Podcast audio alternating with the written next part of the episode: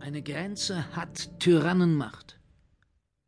Wenn der Gedrückte nirgends Recht kann finden, wenn unerträglich wird die Last, greift er hinauf getrosten Mutes in den Himmel.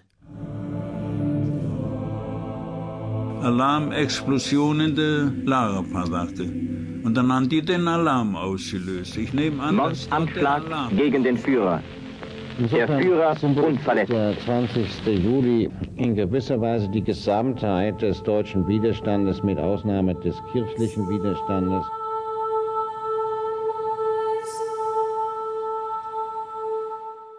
Und holt herunter seine ewigen Rechte.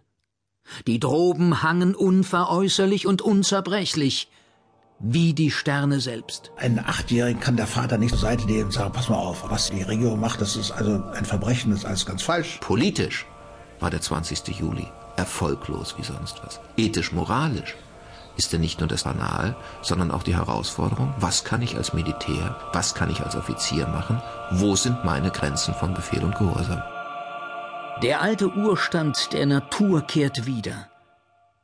Wo Mensch dem Menschen gegenübersteht, zum letzten Mittel, wenn kein anderes mehr verfangen will, ist ihm das Schwert gegeben. Der Güter Höchstes dürfen wir verteidigen gegen Gewalt. Wir stehen vor unser Land, wir stehen vor unsere Weiber, unsere Kinder.